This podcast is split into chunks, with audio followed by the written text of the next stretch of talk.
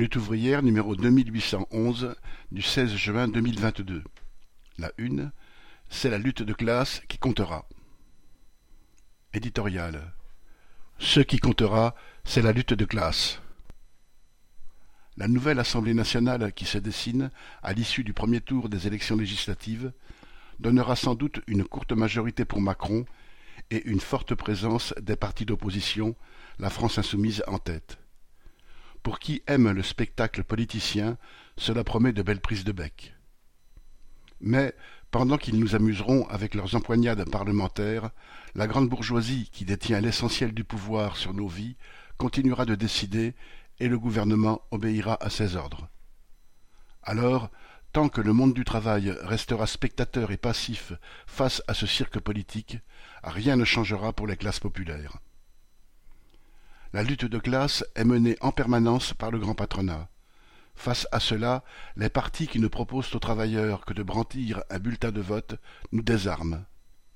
C'est d'ailleurs cette illusion électoraliste propagée par les partis de gauche qui a désorienté et démoralisé le monde du travail, car les espoirs placés dans un Mitterrand, un Jospin ou un Hollande ont toujours été déçus. Cela conduit aujourd'hui une fraction de l'électorat ouvrier à se jeter dans les bras de l'extrême droite, tandis que l'écrasante majorité se détourne de toute politique. L'abstention massive est significative de l'état d'esprit de nombreux travailleurs.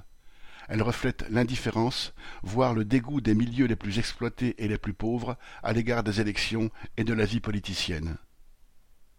Ce rejet est légitime, car il y en a assez de voir les politiciens promettre des mille et des cents, alors qu'une fois au pouvoir, ils ne peuvent ni ne veulent résoudre les problèmes des classes populaires.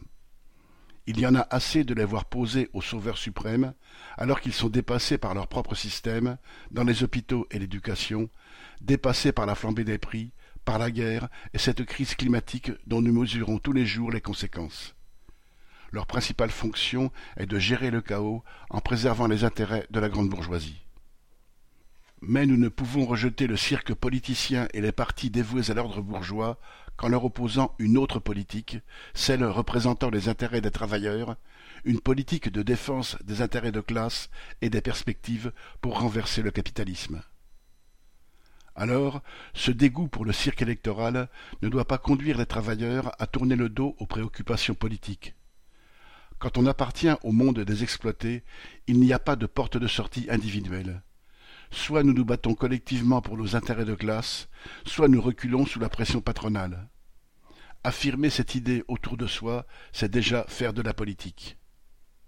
Même la lutte quotidienne, consistant à défendre son gagne-pain, son emploi et son salaire, nécessite une conscience politique parce que, pour gagner, il faut savoir faire la différence entre ceux de son camp et ses ennemis ou ses faux amis. Il faut comprendre que, dans cette période de crise, il n'y a plus de compromis possible avec la grande bourgeoisie. Ce sont ses dividendes ou nos salaires, ses rentes ou nos retraites, les jets privés ou les hôpitaux et les écoles. C'est elle ou nous. Alors, il n'y a aucune confiance à avoir dans les politiciens qui ne veulent pas s'affronter au grand patronat et remettre en cause sa sacro-sainte propriété privée capitaliste. Ceux-là feront toujours passer les intérêts de la bourgeoisie avant ceux des travailleurs. Lutte ouvrière a présenté des candidats dans toutes les circonscriptions du pays pour exprimer cette conscience de classe. Ils ont recueilli les suffrages de quelque deux cent trente mille électeurs. Cela indique l'existence d'un courant qui lève le drapeau des luttes et de la solidarité du monde du travail, le seul qui offre une boussole politique aux exploités.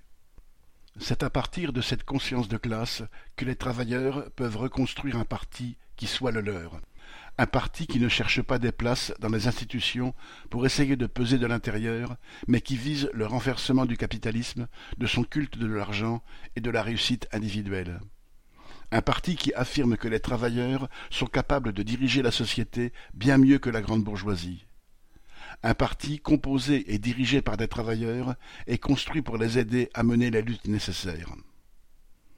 La renaissance d'un tel parti aura bien plus d'importance pour l'avenir que les psychodrames qui se nourront demain dans le moulin à parole qu'est l'Assemblée nationale. Nathalie Arthaud